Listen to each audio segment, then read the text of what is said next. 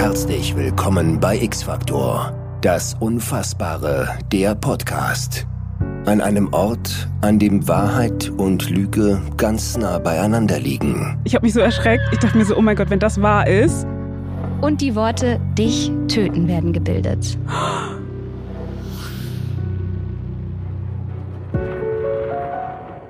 Wie einfach lasst ihr euch hinters Licht führen? Hallo und herzlich willkommen zu der zweiten Podcast-Folge von X-Factor, das Unfassbare. Wir stellen uns hier originale X-Factor-Stories vor, drei an der Zahl, und diskutieren dann danach, ob das Ganze der Wahrheit entspricht oder nicht. Ich bin Lucia und ich bin nicht alleine hier. Hallo, ich bin Lolita. Heute geht es um ein ganz spezielles Thema.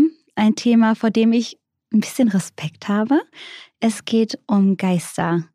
Und an der Stelle direkt die Frage, glaubst du an Geister? Ja, auf jeden Fall. Ich weiß nicht, ob ich so richtig irgendwie an Geister glaube, so, weißt du, früher hat man sich ja Geister so vorgestellt, so so wie wenn du so ein Bettlaken über die drüber wie, hast und dann ist so wie genau, so eine genau, Dings. Kasper, das, das kleine nicht, Gespenst. Aber so irgendwie komische, negative, böse Energie. Es muss ja nicht unbedingt böse sein, aber so Energien, die mhm. übernatürlich sind, kann ich mir 100% vorstellen. Ja. Und du? Ich muss auch sagen, ich kann mir vorstellen, dass wir einfach nicht alles wissen. Ich will niemanden verärgern, keine Energien verärgern. Deswegen bin ich immer ganz vorsichtig, wenn es um dieses Thema geht. Aber ich finde das Thema insgesamt sehr spannend mhm. und bin verdammt gespannt auf unsere Geschichten, was da heute kommt. Die erste Geschichte, die ich dir mitgebracht habe, heißt das Traumhaus.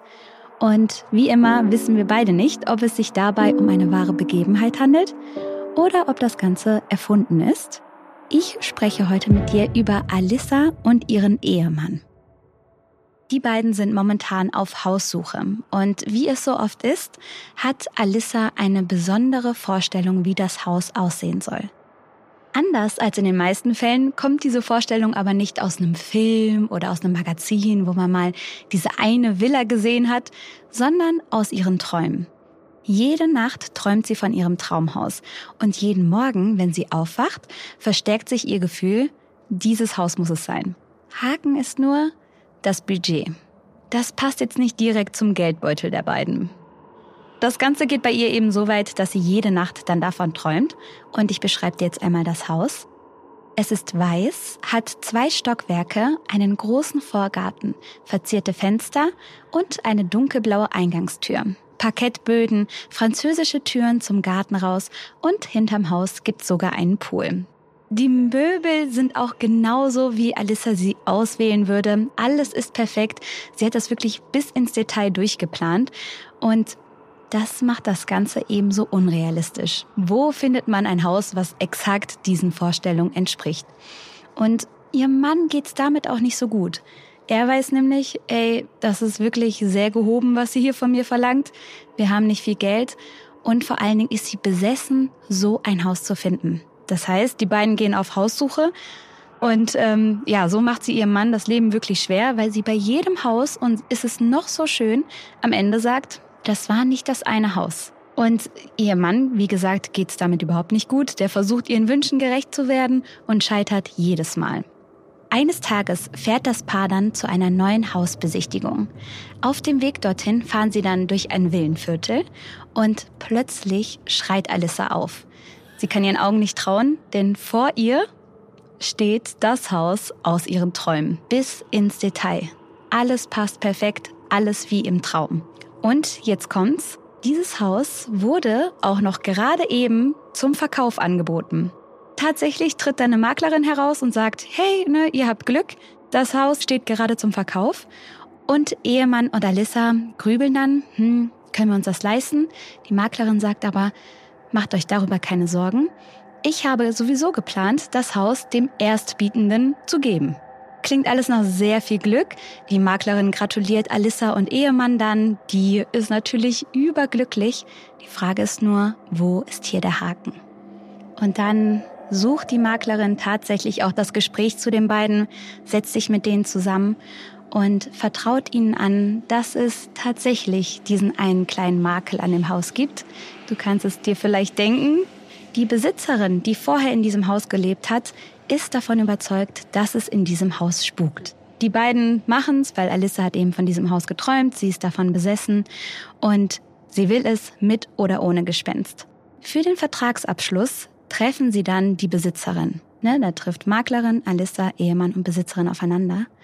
Und als sie sich sehen, schreit die ehemalige Besitzerin plötzlich. Sie ist total schockiert und zeigt auf Alissa. Denn Alissa ist der Geist, der seit Monaten durch dieses Haus spukt. Hat Alishas Geist wirklich den Körper verlassen? Hat sie die Besitzerin auf diese Weise zum Verkauf überredet? Denn Mrs. Science war ein Nervenbündel, im Haus ging ein Geist um. Dann sah sie Alicia und sofort erkannte sie ihr Phantom wieder. Natürlich könnten wir die Story auch erfunden haben.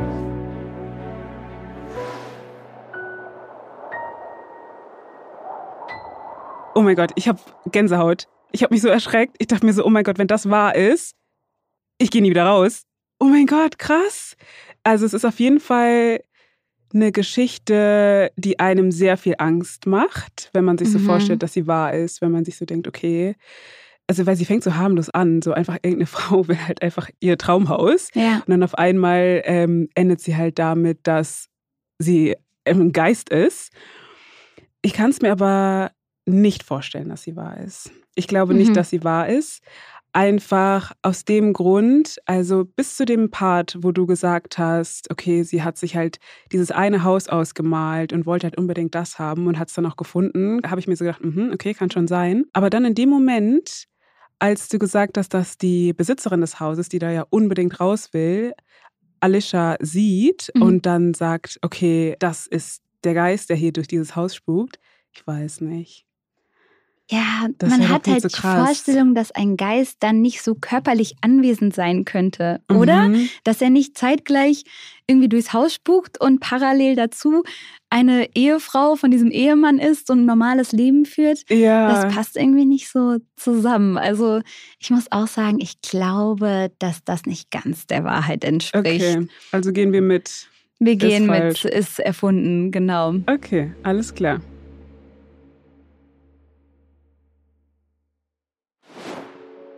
Dann kommen wir mal zur zweiten Story. Yes. Und die heißt der Absturz. Diese Geschichte handelt von einem Mann und er trägt den Namen Michael Rader.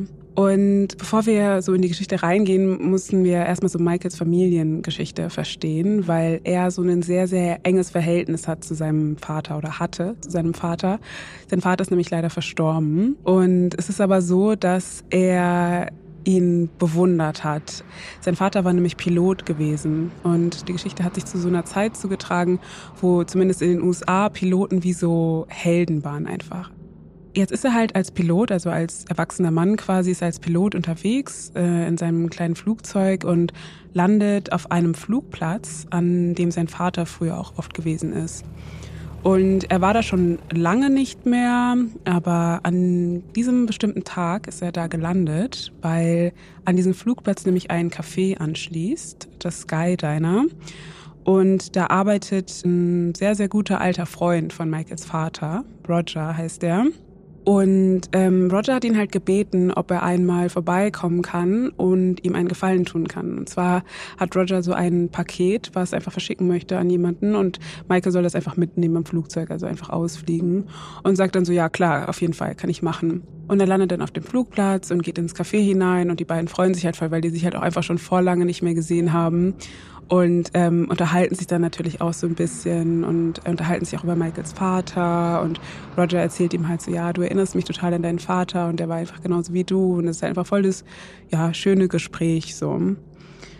Nach einer Weile geht Roger nach hinten ins Café, weil er das Paket holen möchte. Und währenddessen guckt sich Michael so um in dem Raum und entdeckt an der Wand ein Foto von ihm und von seinem Vater.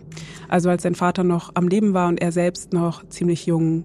Dieses Foto, also er sieht nur dieses eine Foto und es löst halt in ihm direkt so ein Flashback aus äh, zu dem Tag, an dem sein Vater gestorben ist.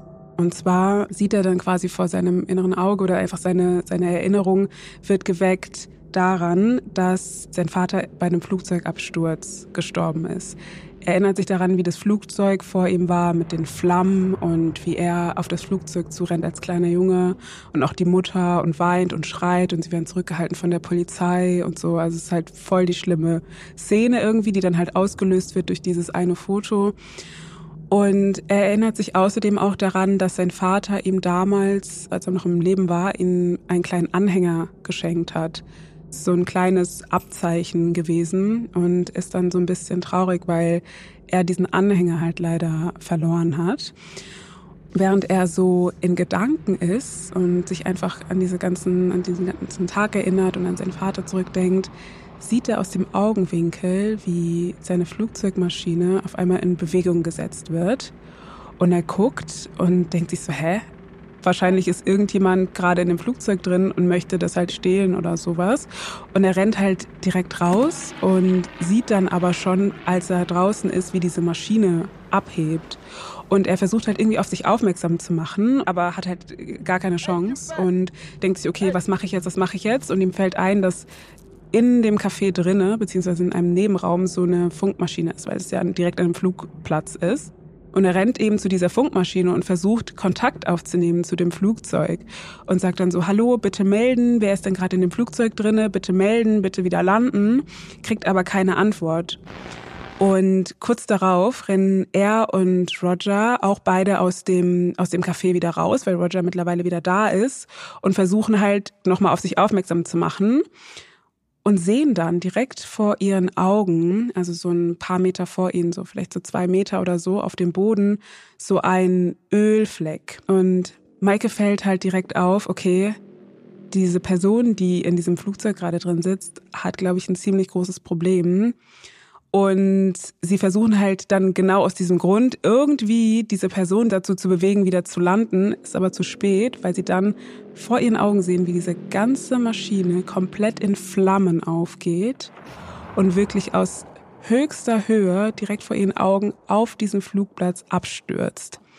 Und sie rennen dann direkt hin zur Maschine und das ganze Flugzeug wirklich in Flammen aufgegangen.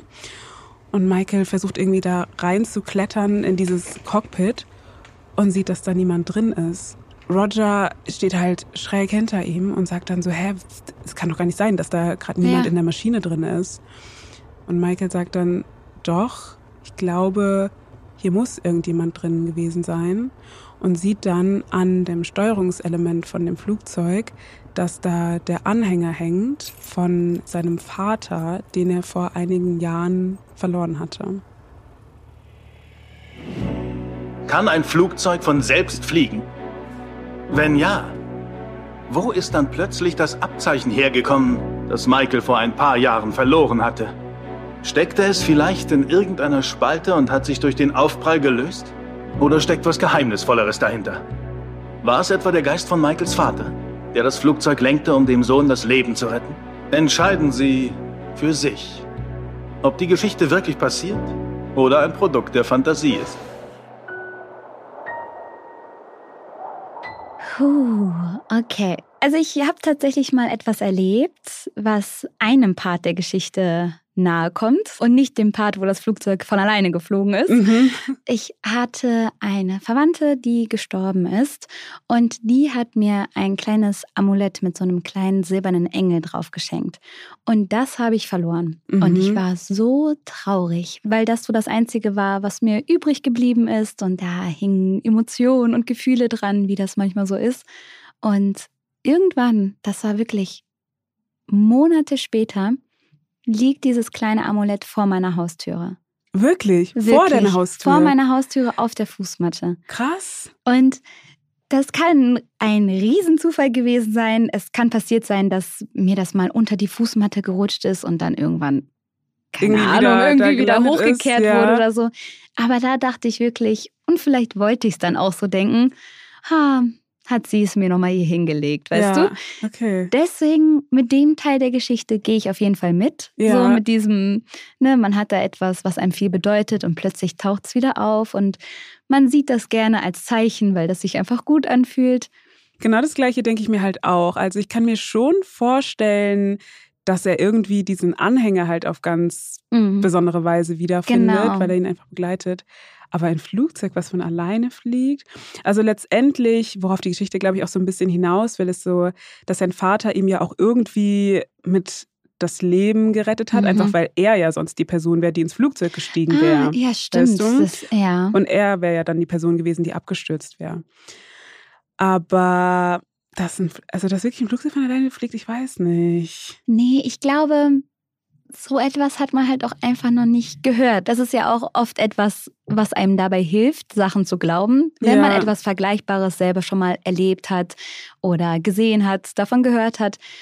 Und ich habe halt noch nie von einem Flugzeug gehört, was, was von alleine fliegt. fliegt ja. Und deswegen sage ich, die Geschichte ist erfunden. Okay, gut, dann gehen wir da mit und hören die Auflösung am Ende der Folge. Jetzt habe ich noch eine Story für dich.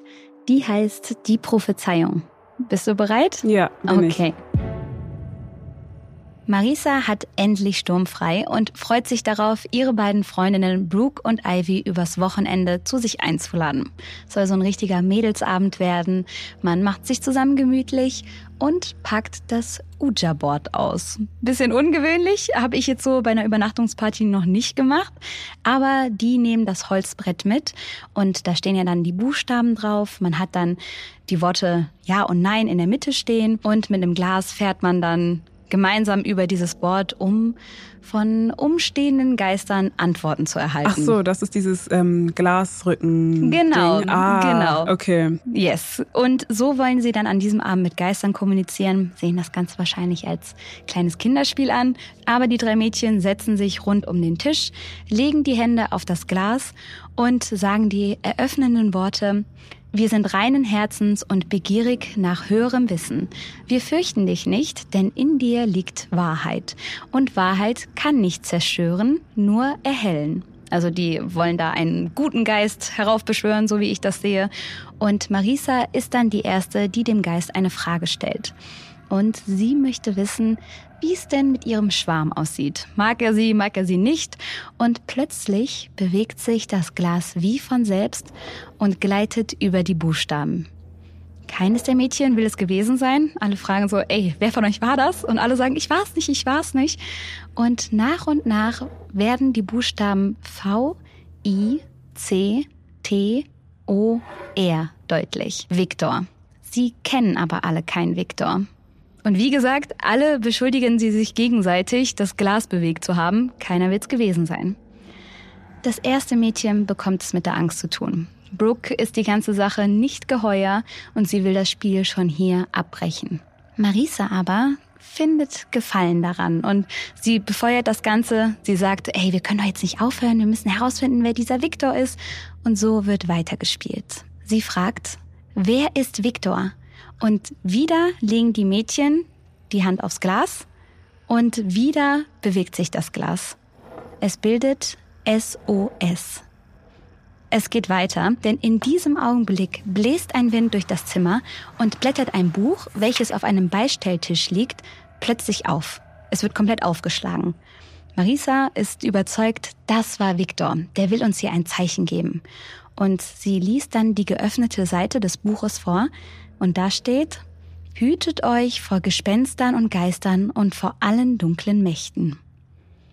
Plötzlich donnert es. Also draußen zieht plötzlich ein wahnsinniges Gewitter auf, wie bestellt, und Brooke sieht das Ganze als Warnung und sagt, Mädels, checkt ihr's? Merkt ihr nicht was?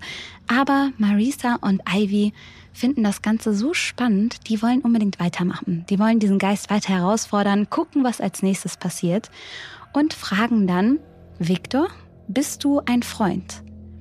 Hände aufs Glas und das Glas zieht drüber zu Nein. Dann wird die Frage gestellt, Victor, was willst du? Und die Worte dich töten werden gebildet. Brooke reicht es komplett. Sie will auf der Stelle mit diesem Spiel aufhören, aber Marisa scheint wie besessen davon zu sein. Sie will einfach nicht aufhören und drängt ihre Freundin wieder dazu, weiterzumachen. Sie will wissen, Viktor, wo bist du gerade? Er antwortet mit Dachboden.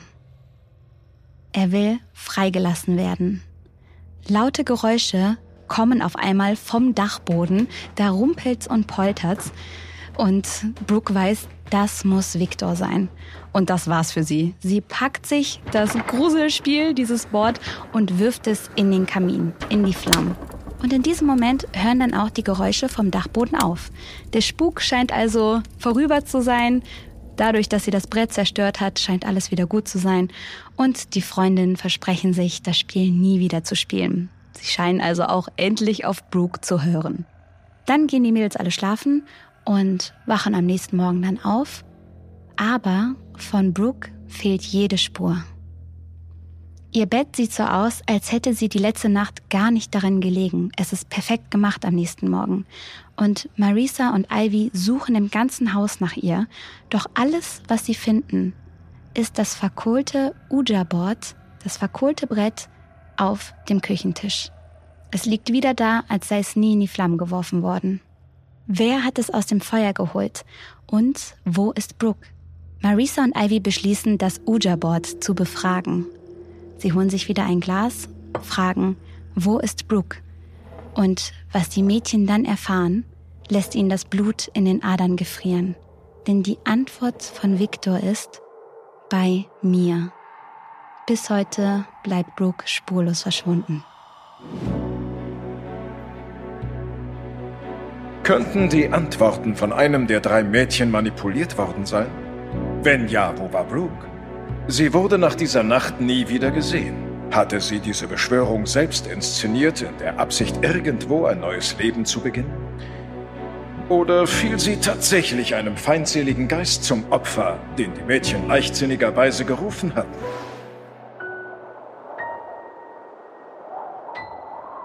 Was denkst du? Also, es klingt krass, wirklich sehr krass. Und ich glaube, die Geschichte ist wahr.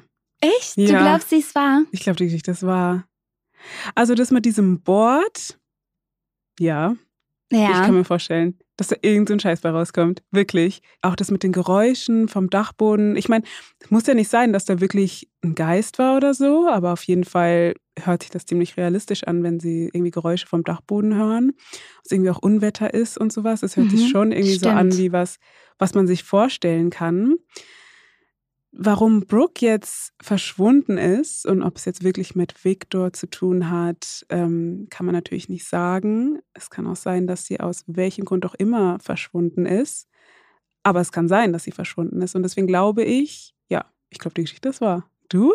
Also so ein kleines bisschen wege ich jetzt auch mal so rein logisch ab, weil wir jetzt zweimal auf falsch getippt haben. Dann müssten wir jetzt eigentlich endlich mal eine, eine wahre Geschichte dabei Ja. haben. Und ich gebe dir recht, es kann ja wirklich sein, dass all diese Zufälle einfach zusammengekommen sind, dass es dem Mädchen einfach total viel Angst gemacht hat. Brooke vielleicht nachts nach Hause wollte, sich dann nicht mehr wohlgefühlt hat und ähm, dann irgendwie auf dem Weg nach Hause verschwunden ist. Also wie du schon sagst, es muss jetzt ja nicht unbedingt was mit diesem mysteriösen Victor zu tun haben, aber dass all das sich so an einem Abend abgespielt haben könnte, ich gehe mit dir. Okay. Ich bin dabei. Tippen wir einfach auf wahr. Die ist wahr, die Geschichte. Dann kommen wir jetzt wieder zu dem Spiel, was wir hier in diesem Podcast spielen, bevor wir zur Auflösung kommen. Und zwar trägt das den Namen X-Stories. Und dazu haben wir wieder die liebe Alissa aus der Redaktion da, die uns einmal erklärt, wie es funktioniert und das dann mit uns spielt. Ihr bekommt von mir eine Geschichte oder eine Mhm. Szene und ihr müsst rausfinden, was passiert ist. Und da dürft ihr mir Fragen stellen, die ich mit Ja oder Nein beantworten kann. Mhm. Ihr habt insgesamt fünf Minuten Zeit. Ihr bekommt aber nach anderthalb Minuten einen Hinweis und dann kriegt ihr den zweiten nach drei Minuten. Da stoppen wir auch einmal kurz die Zeit. Und den letzten Hinweis bekommt ihr nach vier Minuten. Ein Mann gesteht ein Verbrechen, das er vor zehn Jahren begangen hat. Warum?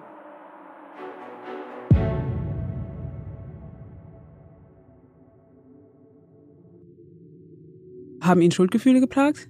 Ja, Hat dieses Verbrechen mit jemand anderem zu tun? ja, Hat er jemandem Gewalt angetan? ja, Hat er jemanden ermordet? ja, hat er. Jemanden, den er gerne hatte? Nein, nicht unbedingt. Okay. Jemanden, den er gehasst hat? Ähm, auch nicht unbedingt. Das ist nicht wirklich relevant. Einen Okay. Fremden einfach. Ja, Also ist aber egal, wen er umgebracht hat. Es geht nur darum, dass er jemanden umgebracht hat. genau. Okay, und er, mm, er wird heimgesucht von einem Geist. Wird er heimgesucht von einem Geist? Nein. Nicht? Mm, das ist aber eine Ähm, gute Idee. ja, ne? ja, irgendwas mit Geistern in die Richtung sollten wir gehen. Ja. Ist ihm irgendwer auf die Schliche gekommen? Nein. M- Müsste er es offenbaren? Nein. Okay, also es ist ein, einfach nur aus eigenen Gefühlen heraus. Genau, ja. Will er es loswerden. Genau. Dieser Mann ist aber äh, real, ne? Ja. Okay. Kann er nachts nicht schlafen? Wahrscheinlich nicht. Okay, ist das relevant, was das mit ihm macht, diese Schuldgefühle? Ja, also, dass er die Schuldgefühle hat generell. Okay. Aber ich gebe euch jetzt den ersten Hinweis. Mhm. Du hattest ja gefragt, ob er von Geistern heimgesucht wird. Nicht direkt, aber er denkt es. ah, Ist okay. er ähm, so paranoid? Jetzt paranoid. Nein. oh. Also die Person, die er getötet hat, hat er das Gefühl, die würde irgendwie zurückkommen und sich rächen wollen. Wahrscheinlich. Gibt es dafür irgendwelche, irgendwelche Hinweise? Also irgendwas, was ihm zum Beispiel widerfährt, wo er denkt, okay, ich muss jetzt dieses Verbrechen gestehen? Ja. Ist es relevant, was? Was das Verbrechen war? Nee, was, was ihm widerfährt. Ach so. Ja. Fühlt er sich zu Hause nicht mehr sicher. Nee, ihr wart schon gar nicht so fern. Also der hat jemanden ermordet und der hat jetzt das Gefühl, der würde zurückkehren und sich irgendwie rächen wollen oder so. Es ist nicht wirklich so. Was passiert? Laute Mhm. Geräusche, mh, irgendwelche komischen Zufälle, irgendwas, was da gerade geschieht. Es ist jetzt schon Zeit für den zweiten Tipp. Ach, Deswegen, sehr gut. ähm, genau, lenke ich euch mal ein bisschen in die richtige Richtung. Ihr habt ja schon gesagt, er denkt, er sieht einen Geist. Mhm. Und deswegen hat er Schuldgefühle. Und jetzt kommt noch eine dritte Person zurück zum Ort des Geschehens. Hat es was mit der optischen Illusion zu tun? Nein. Okay, das dachte ich, jetzt, dass da irgendwas flackert oder so. Also er hat nicht das Gefühl, dass irgendjemand wieder auferstanden ist. Ah, jemand, der aussieht wie der Tote. Ja. Ah, irgendwie der Sohn oder sowas. Die sehen sich, Nicht oder ganz. Zwillingsbruder. Der Zwillingsbruder, Der- ja. Und er denkt, jetzt wäre der, ah, er denkt, er wäre wieder auferstanden, aber es ist einfach der Zwillingsbruder. Ja, genau, genau. Ihr habt, ihr habt's. Oh gut. Okay. Super. Ja, das war die ganze Story. Also, äh, ein Mann hat vor zehn Jahren einen Mord begangen und jetzt sieht er Gespenster. Sein Opfer taucht nämlich immer wieder in seiner Umgebung auf und das lässt ihm keine Ruhe. Er glaubt, dass er von einem Geist heimgesucht wird und glaubt, dass er langsam durchdreht und hat deswegen ganz dolle Gewissensbisse und stellt sich dann am Ende bei der Polizei. Aber was er nicht weiß, ist, dass das Opfer einen Zwillingsbruder hat Hm. und der ist zurückgekehrt an den Ah. Ort, um nochmal den Fall aufzurollen, um nochmal rauszufinden, was mit seinem Bruder passiert ist. Die X-Stories sind alle frei erfunden. Etwas, das vielleicht nicht frei erfunden ist, sind unsere Stories von gerade eben. Das werden wir jetzt herausfinden. Genau. Jetzt gibt's nämlich endlich die Auflösung. Der erste Fall, den wir heute besprochen haben, war der Fall das Traumhaus. Stimmt es, dass Alyssa der Geist aus diesem Haus war oder ist das Ganze bloß erfunden? Wir haben darauf getippt, dass die Geschichte nicht wahr ist. Tja, was halten Sie von dieser Geschichte? Ist das wirklich passiert? Ja, na sicher. Was? Krass. Oh mein Gott. Okay, also ich meine, im Endeffekt, wir haben ja schon gesagt, es kann, also diese, diese, dass sie ihr Traumhaus sieht und sowas und sich Ja. das vorstellt und so, es kann alles sein. Mhm. Trotzdem, dieser eine Part, dass die Besitzerin auf einmal in ihr diesen Geist sieht, anscheinend ist es wahr. Vielleicht hat sie, stellt sie sich das auch einfach nur vor, weißt du? Also vielleicht stellt sie auch vor, dass sie, dass sie in ihr diesen Geist sieht. Ja, vielleicht ist es so ähnlich wie in unserer X-Story gerade, genau. dass sie, dass Alyssa einfach jemanden sehr, sehr, ähnlich, sieht. Ja, genau. Und dass das zusammengekommen ist, dass die da die genauen Vorstellungen hat und die Besitzerin denkt, dass Alyssa irgendwie ein böser Geist wäre, Genau. dass sie da, ja, Weil dann kann ich es mir schon vorstellen. ja, okay. Okay. Nächster Fall. Dann äh, kommen wir jetzt zur Auflösung des zweiten Falles, der Absturz. Da ging es um Michael, dessen Flugzeug von alleine abgehoben und dann abgestürzt ist. Und da sind wir auch davon ausgegangen, dass die Geschichte nicht wahr ist.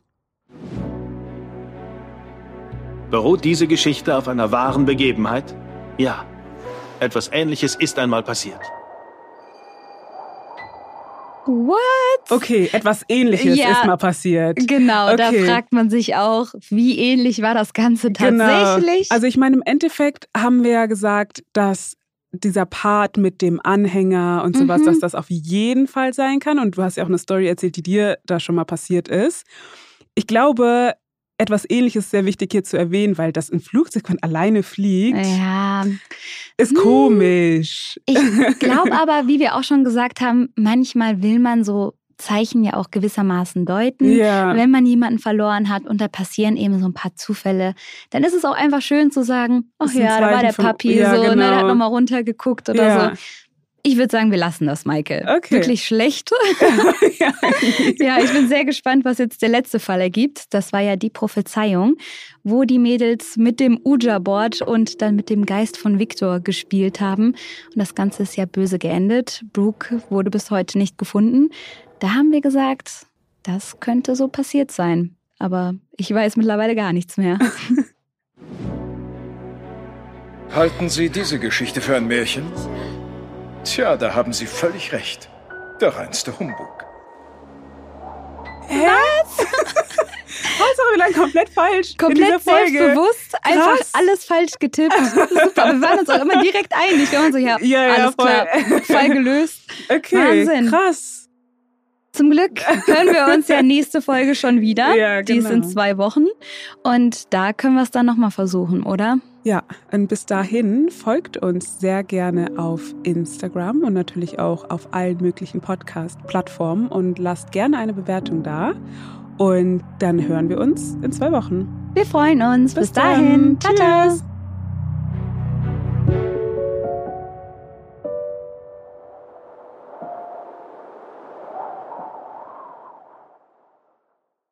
Dieser Podcast wird produziert von Podstars bei OMR.